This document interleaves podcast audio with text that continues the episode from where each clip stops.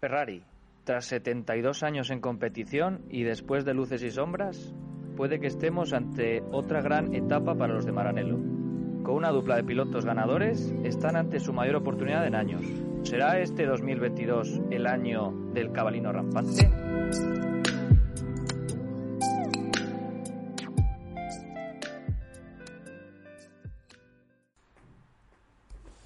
Bienvenidos a...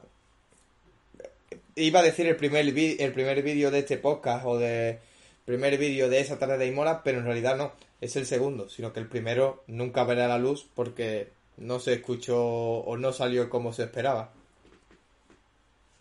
Así es, después de un eh, fantástico vídeo que hicimos la otra vez, hemos tenido que volver a realizar eh, otro y bueno, dar, eh, dar o saludar a todos nuestros oyentes o nuestros followers de nuevo y también a ti, José. Buenos días. Pues buenos días, aunque ya más bien mediodía porque son las 2 de la tarde del 14 de marzo.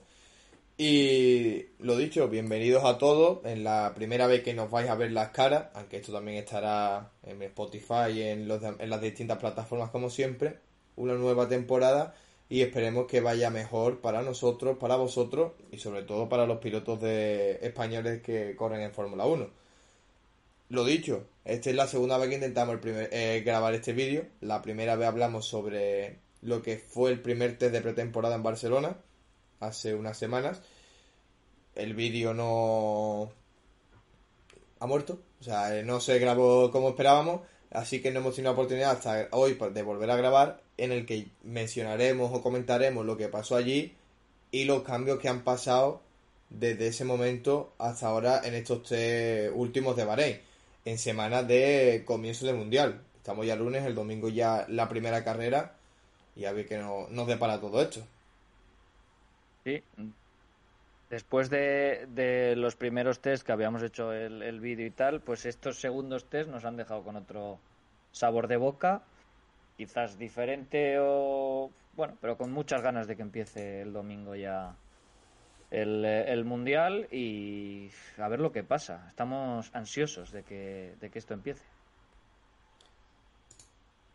Pues sí, ya lo dicho, vamos a mencionar primero lo que por encima para no sentarnos mucho en él, porque al final el primer test de Barcelona creo que dejó más dudas de las que realmente que certeza y este de Bahrein sí que ha dejado alguna certeza más clara. Eh, ¿Por dónde te gustaría comenzar?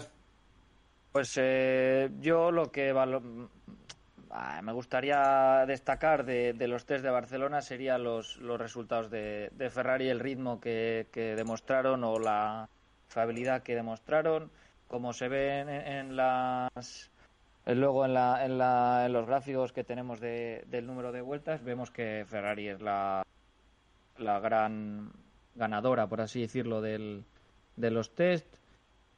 Mm, es algo que, nadie se esperaba, por así decirlo. Sí que sabíamos que iban a trabajar mucho para que conseguir un coche campeón, pero es que es que igual nos estamos ilusionando demasiado. No, no sé qué opinas tú, pero este año, como he empezado hablando antes, puede ser un gran año para los de Ferrari si se cumple todo lo que parece que está pasando. También te digo, otros años ha pasado que Ferrari también está los primeros en los en los tiempos, también no tienen problemas y luego no ganan. O sea que hay que ser eh, estar ilusionados, pero también ser un poco cautos en esta situación. Mm, sí, o sea, en primera instancia con los test de Barcelona mi idea era esa. Eh, ser tranquilo con las decisiones, eh, eh, no creerte todo lo que estás viendo y no todo lo que brilla es oro. Pero es verdad que en comparación con eso que dices de otros años, de que otros años también han empezado bien, corrían en pretemporada y luego se pegan la hostia, he de decir o he de añadir que algo, algo diferente es esta, esta vez veo las expresiones en la cara dentro del equipo Ferrari son distintas, eh, las sensaciones que transmite son buenas y buenas de verdad. Yo creo que la cosa este año para Ferrari puede ir bien. No sé si le va a dar para ganar el Mundial, porque como ya comentaremos también Mercedes y Red Bull como están. Pero puede ser un duro rival y creo que tiene dos muy buenos pilotos, tanto Charles Leclerc como Carlos Sainz. Y por qué no, la, la sorpresa de Ferrari este año. En contrapartida de, esa, de ese test de temporada primero en Barcelona, veíamos a Haas, un equipo mal, con muy mala suerte, por cierto, problemas cada dos por tres. Comentábamos el tema de Mazepin desde que no sabíamos qué iba a pasar con él.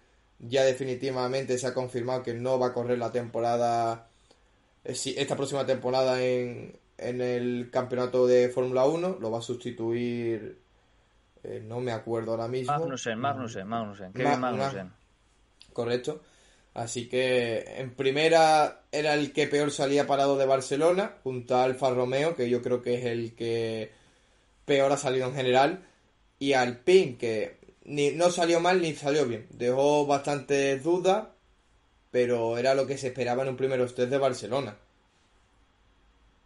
Hmm. No Al sé. Final, todos pensábamos que con Haas eh, iba a ser una, vamos, un, un debacle, pero tenemos que recordar algo y es que el año pasado hicieron o decidieron eh, por así decirlo, arriesgar toda la temporada o tirar toda la temporada a la basura para, para centrarse en estos 2022 y después de los últimos test, quién sabe si mereció la pena. Después de los de, los de Barcelona eh, pensábamos que Haas iba a hacer el ridículo y hasta hace dos días también. Y ahora pues parece que no tanto. Bueno.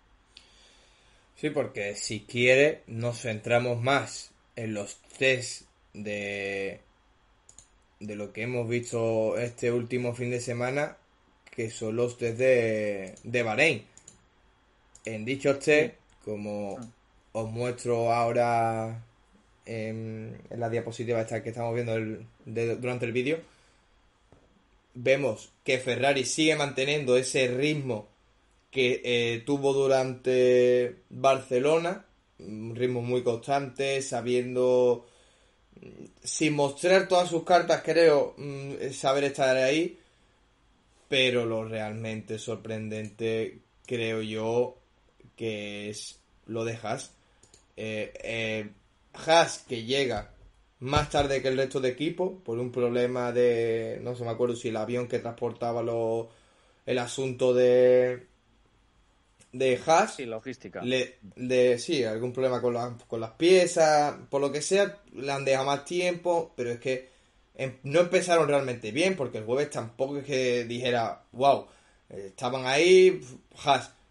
Pero es que nos encontramos que en la madrugada del jueves al viernes o del viernes al sábado, creo que del jueves al viernes, Haas mm, el romper el, el récord se pone primero, acaba la jornada con un muy buen ritmo, completando un gran número de vueltas y algo que yo sinceramente no me esperaba. Es verdad que al final todos los equipos creo que han ido pensando en este año, pero viendo el pasado de Haas, el presupuesto de Haas, me sorprende muchísimo este ritmo y, y dónde están a una semana de comenzar el Mundial. ¿eh?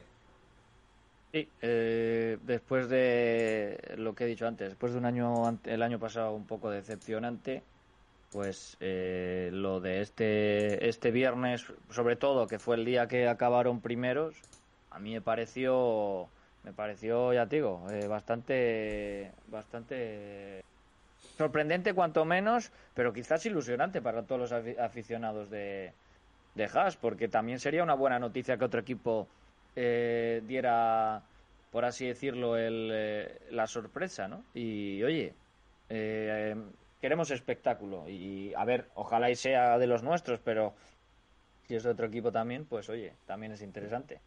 Yo solo diré que echando la vista atrás, recuerdo un equipo con poca publicidad, poco presupuesto, que nadie esperaba que fuera a ser algo y acabó ganando un mundial. Y hablo de Brown con Jenson Button en la cabeza. Sí, sí, eh, nos, recordaba un poco, ¿no? Pues sin patrocinadores, después de que lo de la salida de Mazepin con todo este tema de, de la invasión de Rusia a Ucrania eh, hiciera que Uralcali, que era el patrocinador principal del equipo, saliera por la puerta de atrás, Mazepin se fuera con él y todo esto pues, nos recordaba bastante al Brown porque era eh, coche blanco sin patrocinadores y un poco así, pero hostia, el, el, viernes, plus, la hora, tuvieron una hora más o dos horas más, no recuerdo muy bien, después de, del, del viernes y se pusieron primeros, o sea, eh, y, y, el, y el sábado con Mick Schumacher, eh, que tampoco sale en la tabla de tiempos, pero quedó segundo o tercero, no me acuerdo, o sea, quedó por delante de Fernando o de, Charles, no lo sé, pero, pero, pero nadie entendía nada, o sea, con pista limpia tampoco iban a ganar mucho más, pero irían sin combustible, no sabemos muy bien qué, pero oye, un poco de ilusión a, un poco de picante para la temporada. Sí, aparte creo que si realmente esto no es mentira y se confirma este ritmo de Haas, yo sinceramente, al único que a día de hoy creo que no está demostrando nada y que voy a descartar, seguramente me equivoque y, y en el Mundial, eh, al único que descarto yo para estar en esa zona media que cada vez es menos media y es más completa yo al único que descarto es Alfa Romeo. Creo que es el que peor ritmo y que peor le ha salido esta, estos dos test de pretemporada. Y el resto muy igualado. William también lo he visto con muy buen ritmo. Eh, el, Alpine también mejoró el sábado como, como vemos en las imágenes que he mostrado antes y que se están mostrando la otra vez. Eh, no sé, Aston Martin ni, ni bien ni mal, pero creo que van a estar ahí. No sé, no, no sé qué opinión tienes tú, pero creo que va a ser un año muy entretenido, también motivado por estos nuevos reglajes y por este cambio de normativa, que como dijimos en el vídeo anterior, muchos pilotos y equipos creen que ha funcionado sobre todo para lo que se buscaba, que era poder rodar detrás de otros equipos, o sea, de otros coches, y mejorar el adelantamiento. Así que creo que va a ser una fórmula entre, una fórmula 1 entretenida este año. No sé qué opinas tú, pero yo de quitando Mercedes, Ferrari, Mercedes, Ferrari y Red Bull, que creo que van ahí un pasito por delante seguramente los demás, incluso a lo mejor McLaren, el resto va a ser una zona media muy entretenida. Yo, eh, que luego también hablaremos de, las novedades de, Mercedes, pero yo a Mercedes, por ejemplo, no lo pongo en cabeza por ahora. Les veo igual que el año pasado. Eh, no sé si te acordarás también que los test del año pasado eh, tampoco fueron muy bien y tuvieron problemas y estuvieron una carrera o así un poco regular. O sea, que estuvieron, en, por ejemplo, en los libres 1 y los libres 2 del Gran Premio también de Bahrein también andaron un poco ahí que no sabía muy bien qué pasaba y tal. Con el concepto nuevo que traen, que luego lo comentamos, puede que igual no estén del todo del todo arriba. ¿Por qué? Pues, pues porque te voy a explicar por qué. Porque se han arriesgado mucho en hacer algo nuevo, como vemos en la, en la, en la imagen. Eh, pues se ve que, que es un que es un, un diseño nuevo, una una revolución aerodinámica, algo, un concepto nuevo. Y eso a veces eh, te sale bien, pero necesitas trabajo y necesitas mucho tiempo y valorar y hacer más test. Y creo que en tres días no les ha dado mucho tiempo a tomar decisiones porque no estaban contentos. Russell salió del coche el último día de mala leche, Hamilton no está muy contento. Yo veo por encima, sobre todo a Red Bull, ¿eh? porque los veo muy escondidos, que están haciendo pruebas eh, o están haciendo cosas como escondidos. Y Ferrari bien, pero pienso que van a estar igual o parecido a Red Bull o un poco por detrás. Por ahí lo veo. Y el resto muy parejo. Yo lo de Mercedes discrepo un poco. Sí que es verdad que los noto mal. Eh, mal dentro de, del nivel de Mercedes, quiero decir. No están al nivel de Alfa Romeo ni a Haas el año pasado, ni nada por el estilo es verdad que la pretemporada les está costando, que los test no están realmente yendo como esperaban, pero es lo que comenta. El año pasado también empezaron igual, el año pasado estaban igual, y al final hasta la última carrera estuvieron a punto de ganar el Mundial. Es más, ganan el Mundial de Constructores y es más, creo que a último, las últimas carreras creo que tenían el mejor coche. Es verdad que Red Bull compite, pero porque con Red Bull llevaba muy buena temporada y, tuvo un muy buen inicio en esto que comentas de que Mercedes empezó mal. Pero creo que al final de temporada el mejor coche era el Mercedes. ¿Que puede empezar mal este año? Puede ser. Pero es que creo sinceramente que, van a estar ahí arriba. No se van a permitir, Mercedes no se puede permitir estar un año luchando con los Alpine, McLaren, si los quieres bajar, no, yo creo que no van a estar ahí. Yo creo que su lucha otro año más va a ser la de ganar el mundial, aunque les cuesta al principio. Yo lo que he visto, a ver, es que luego también es hay que valorar. No sabemos muy bien cómo qué es lo que estaban probando, pero sí es verdad que el comportamiento del coche, eh, por lo que pudimos ver en, eh, en directo y tal, eh, no era un coche muy muy fluido, tenía problemas en las curvas lentas tenía que corregir mucho eh, los pilotos. Mm, no sé, es lo que estás comentando. En parte, sí, sí, tienes razón. O sea, no se lo pueden permitir, por lo que estarán trabajando a destajo para que esto funcione y este nuevo eh, nueva aerodinámica que han probado, este nuevo, pues no sé cómo decirlo, eh, nuevo concepto de, de Fórmula 1, les salga bien, les va a salir bien. O sea, al final meterán muchas horas y dinero y al final acabará saliendo. Pero, pero bueno. Si no, simplemente pueden volver atrás, porque lo, vimos, lo vimos en, en, en los primeros test. Es que, claro, es que si alguien no ha visto los tres primeros, no ha visto los tres segundos, y aquí a lo mejor no podríamos haber mostrado la imagen comparativa, es que el coche cambia radicalmente. Estamos hablando de que en los test de Barcelona tiene un coche bastante similar al resto, sus pequeños detalles, pero con el portón, o sea, todo prácticamente muy parecido al resto pero es que llegan a Bahrein y nos encontramos un coche muy estrecho, muy diferente a lo que habíamos visto o lo que nos esperábamos de un Fórmula 1 a estas alturas. Eh, y, no, no sé que si realmente están probando cosas o si no les sale bien la jugada pueden volver al modelo de antes. Creo yo. No sé al final qué se podrán permitir o qué están probando, pero yo sigo, yo sigo pensando y quiero creer que Mercedes va a estar ahí arriba. Sí, mm. eh, a ver, al final es lo que has dicho, no tienen otra. Yo lo que, el problema que más veo, eh, siguiendo con lo que estabas diciendo de Ferrari, Red Bull y tal, y Mercedes, es lo del el por, por posing o como se, se diga, y es que veo que casi todos los equipos lo tienen y que alguno contado sabe gestionarlo, pero ese veo que es el mayor problema que tienen ahora. Eh, de los que hemos dicho, Ferrari, por ejemplo, no tiene mucho, Red Bull parece que tampoco. Mercedes, yo por lo que vi, sí, pero es que no sabemos y lo de, hasta que no... Y lo de Mercedes, eh, algunos momentos bastante exagerados, ¿eh?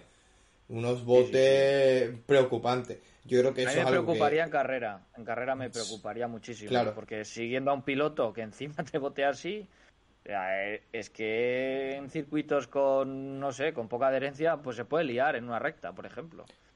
Yo creo que es algo que ya no solo el equipo Mercedes, sino tal vez la Fórmula 1 debería echar un ojo a eso y estudiar qué, qué, es lo que está pasando en ese tema, porque es algo que, no habíamos visto nunca. Aunque los pilotos y los equipos no, están, no, no los veo terminantemente extrañados, pues que creen que también es por el efecto suelo, que los baches se notan más, que, que todo se ha juntado para dar esa sensación. Pero la verdad es que a mí me resulta extraño, nunca, nunca había visto algo similar. Mm, a mí me preocupa más que otra cosa. Sí. Luego otra cosa que también has comentado, el tema de las curvas lentas, de que a Mercedes le están costando. Yo creo que también es algo que le va a costar a todos estos nuevos coches, que son muy pesados. El otro día mm, creo que comentaban en la retransmisión de Dazón que, que de hace pocos años aquí estamos viendo coches de hasta 250 kilos más. Eh, es una burrada. Estamos hablando de coches muy pesados y que eh, yo no quiero imaginarme cómo va a ser en Mónaco un coche de estos. ¿eh? Sí, por no, por no hablar de las nuevas, eh, de los nuevos neumáticos, que también parece una tontería, pero también tiene que ver en, en, la, en la curva lenta, al tener menos, menos perfil, también es verdad que te deja menos margen de, por así decirlo, flexibilidad en, en, giro, ¿no? Porque un neumático con mayor perfil, como que se puede adaptar más eh, al ser goma, pues se adaptan, se adaptará mejor, supongo, a las curvas lentas. Estos son como más neumáticos más directos, más reactivos, más, no sé. Yo veo eso, lo que has comentado tú, que son muy, no sé, son, son raros. Pero bueno, teóricamente tenemos un piloto en parrilla, bueno, dos, que conocen bien esos neumáticos. Eh, Verstappen, por ejemplo, que ha hecho alguna prueba con los LMP2 del WEC, eh, aunque sea en, en e-racing o en carreras virtuales, y Fernando que ganó el campeonato del WEC, que también usan ese tipo de neumático. Entonces deberían de tener ventaja, aunque no valga, aunque no sea lo mismo, pero oye, por lo menos el comportamiento del neumático debería de conocerlo mejor, porque es el mismo, vamos. Sí, con respecto a eso está claro que que sobre todo confío en que Alonso puede, puede sacarle partidos, al menos en las primeras carreras, al tema de conocer ya el neumático. Pero creo que al final también depende mucho del coche y si te parece bien, qué mejor momento que hablar del Alpine y casi que ir cerrando el capítulo de la pretemporada. Sí, eh, Alpine podríamos hacer una valoración un poco rápida y es que no tenemos ni puñetera idea de cómo va el Alpine. Yo creo que ese es el titular que todo el mundo debería de poner en los en los pliegos, pero lo que estoy leyendo es que Alpine tiene un coche ganador, tal, no sé qué. Las sensaciones del último día eran muy positivas. Fernando acabó tercero, buen ritmo, no gastó toda la batería en la vuelta, por lo que teóricamente tiene margen. También parece ser que no estaba usando un mapa de motor muy potente y llevaba bastante combustible. ¿Qué esperamos? Pues no lo sé. O sea, me espero todo y me espero nada. O hay que estar con un pie en, en el barco del plan, pero y otro pie, eh, por si acaso fuera, porque nos puede pasar un McLaren Honda 2015. No lo sé. No lo sé. Esperemos que no. Yo veo buenas sensaciones y veo positividad en el equipo, por lo que quiero pensar que tienen algo, unas debajo la manga se ha dicho que para, para la carrera de Bahrein van a traer muchas novedades con respecto a los test. Y eso significa bastantes mejoras. Yo vi la vuelta de Fernando y es bastante buena. No se ve un comportamiento malo del coche, se ve bastante. Mm, ¿Cómo se diría? ¿Cómo lo podría decir? Un comportamiento neutro, no hacía cosas raras. Y estable, un coche estable. Entonces, oye, esperemos que salga bien y que todos deseamos que vaya de puñetera madre este Alpine. Yo hay que ser cauto, obviamente hay que ser cauto porque al final lo, lo dijimos en el vídeo que no, no veréis y lo vamos y lo digo en este. Creo que que la pretemporada engaña mucho. La pretemporada nadie muestra realmente las cartas que tiene. Y es más, creo que nadie muestra lo que tiene hasta la Q2 de, o Q3 del, del sábado. Creo sinceramente que el ritmo del domingo, del sábado y del viernes aquí en Bahrein eran muy positivos para el PIN. Pero es verdad que luego vemos el, el jueves, si no me equivoco, se le para el coche a Ocon. En, el, en, los test de Barcelona, ese momento del humo cuando la avería de Alonso. Luces y sombras. Eh, tampoco me preocupan mucho esas pequeñas averías, porque al final la idea de, de, de Alpine está siendo la de intentar buscar el coche más rápido posible y a partir de ahí bajar hasta solucionar las averías. Entonces no me incomodan porque creo que pueden estar llevando el coche al límite y haciendo muchas pruebas. Y el ritmo, de, lo que comentas, la vuelta era muy buena, el ritmo del último día fue bastante bueno. Pero yo pondría los pies en el suelo mm, y ver qué pasa. Sí, lo que comentábamos en otro vídeo, que en este no, no lo hemos comentado y ah, igual hay que hacer hincapié rápido, es que eh, antes de que empezara, eh, no, después de que terminaran los test de, de Barcelona, eh, se supo, se sabía que Alpine estaba buscando potencia, la máxima potencia, o sea, este invierno estaba buscando la potencia máxima en el motor, porque los motores se congelan de aquí a 2026 y entonces, claro, ellos prefieren eh, sacrificar fiabilidad para buscar rendimiento porque a nivel de fiabilidad se puede mejorar el motor con, eh, o sea, con posterioridad. Por lo que a mí, después de los test, creo que van por el buen camino en ese sentido. Yo creo que ese es el análisis, que, un análisis completo que hemos hecho de lo de Alpine y a ver qué pasa esta semana. Que ya es que no queda nada ya. No, no, ya, ya prácticamente es que está, está aquí en el Mundial y yo me gustaría ya comentar, también haciendo referencia a lo que hemos visto los tres, lo que ya hemos ido comentando y lo que has comentado tú al inicio del vídeo con el que hemos empezado, y es eh, el ritmo de Ferrari. creo que va a ser la sorpresa este año y confío en Carlos. No, no sé si para ganar un mundial, pero para que lleguen victorias.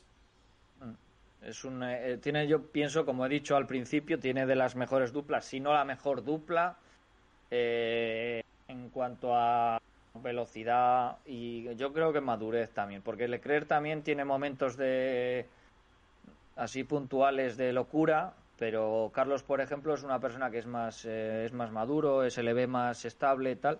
Yo pienso que es una pareja muy fuerte y si el coche está medianamente al nivel, no me extrañaría que o Carlos o Leclerc fueran candidatos al título o a ganar por lo menos muchas victorias o tener bastantes victorias.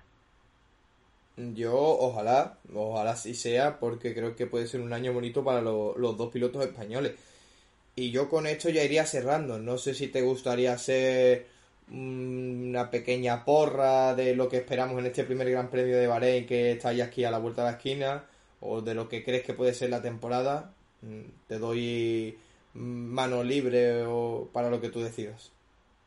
No, pues yo lo único que puedo hacer como resumen es que estos test nos han venido muy bien para ver un poco, para recordar que la Fórmula 1 empezaba ya, pero que de aquí a, una semana puede cambiar todo y puede que el último esté el primero y al revés. Aparece que Ferrari, lo que hemos dicho, Ferrari, Red Bull y Mercedes estarán por encima, con muchas ganas de que el Alpine dé otro pasazo arriba y quede primero y que, tengo muchas ganas de que esto empiece, José. No sé cómo lo ves tú, pero que tengo ansia ya.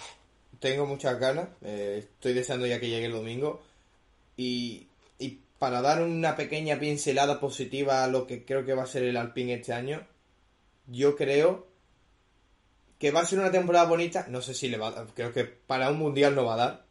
Eh, eso sería abusar de, de felicidad. la camiseta ya de campeón de 2022. José, ¿qué hago? La de, no, a ver, la voy a comprar ya. Es, yo de eso dudo bastante. Dudo de que el mundial de, de Alonso se vaya a dar o de Ocon. Pero creo que el año pasado se establecieron unas muy buenas bases en el equipo Alpine, aunque es verdad que ha sido una pretemporada un poco revuelta dentro de los despachos. Hmm. Pero mm, quiero confiar, que me dejaron muy buenas sensaciones los últimos días. Y, claro, es que no me, gusta, no, me gustaría empezar el mundial y decir otro año de mierda para el nano. No. Y entonces me, veo, me veo feliz. Yo otro McLaren Honda no lo aguanto. Ya, ya, sufrí, ya sufrimos bastante. Ya cuando aquello, bueno, todavía me acuerdo los titulares de los periódicos que de coche ganador, coche ganador, buah, yo los leí y decía, buah, es que este año, buah, es que Honda va a ser un coche revolucionario, eh, se copia de algunas ideas del Mercedes, pero revoluciona en otras. Era un espectáculo, eh, espectáculo los domingos cagándome en Cristo. Todos los, fines de semana. Y, ya como anécdota, recuerdo que tenía un profesor de, de, química que era muy aficionado a, la Fórmula 1 que se llama Flore y me decía, guay, que este año, ya verás, este año no, pero el año que viene con el... Es que es un concepto revolucionario porque tienen el turbo en otra posición y hacíamos simulaciones de la posible mejora del motor y el rendimiento y en los tres años aquellos no había manera. Y es que se le veía la cara al pobre que estaba defraudado. Y yo también. Por lo que espero que esta vez, solo por ese profesor, esta, los dedos cambie. Y, que sea lo que Dios quiera. Y yo ya con esto despediría. Mm, muchísimas gracias a los que se oporten ahora media hora de vídeo viéndonos las caras. Eh, o media hora de, si no queréis vernos las caras, que lo entiendo perfectamente, en Spotify eh, intentaremos grabar más asiduamente. Eh, hemos propuesto que todos los lunes, a muy tarde el martes, haya vídeo y podcast sobre lo que es el Gran Premio. Pero entended que nadie, ninguno de los dos ganamos dinero de esto y que nos cuesta ajustarnos en el calendario. Pero lo vamos a intentar. Eh, también recordar, nueva red social o nueva cuenta en Instagram que estamos intentando usar bastante también en Twitter y para seguir las novedades del día a día de la Fórmula 1 y del Mundial. Y nada más. Mm, espero que disfrutéis, que sea un año bonito para, para todos y que nos vemos eh, la semana que viene para hablar del primer Gran Premio de Bahrein. Eso es, y que gane el, nan- el nano. Por cierto, antes de acabar, eh, hay nueva canción del Sí, plan. está, está trabajando Melendi en ello. No, no sé yo, ¿eh? A ver si. No Yo va a ser que como la primera, ¿vale? No va a ser como la primera. Yo, yo Ya. sigo ti- tirando de añoranza, pero bueno, para el que la quiera Segundas escuchar, partes nunca fueron buenas. O sea que. menos con Shrek. Shrek 2, eh, una obra de arte. Bueno, pero no sé, yo no quiero tampoco. Es que la de. Es que el nano, tío, te la pones. Yo es que ahora a veces voy por allá a andar o lo que sea y suelo ir con cara serio y digo, si la gente supiera que voy escuchando a el nano, la canción del nano. Digo, este chaval momento este- momento autobús, con la Sí, ventana es. lloviendo de cristal, poniendo cara de... ahí. Pero no, estás escuchando el nano. El nano ahí. sería buenísima. No, pero bueno, a ver si, a ver si Melendi eh, saca algo de lo de la esencia, a ver si alguien me entiende, de, de la época y saca una letra en condiciones. Porque, no sé, desde que se ha vuelto un poco sin más, no sé yo qué va a salir de ahí. Para gustos colores. Y ya con Correcto. esto despedimos. Eh, muchas gracias por escucharnos un día más y por mi parte nos vemos la semana que viene. Adiós. Un saludo a todos, adiós.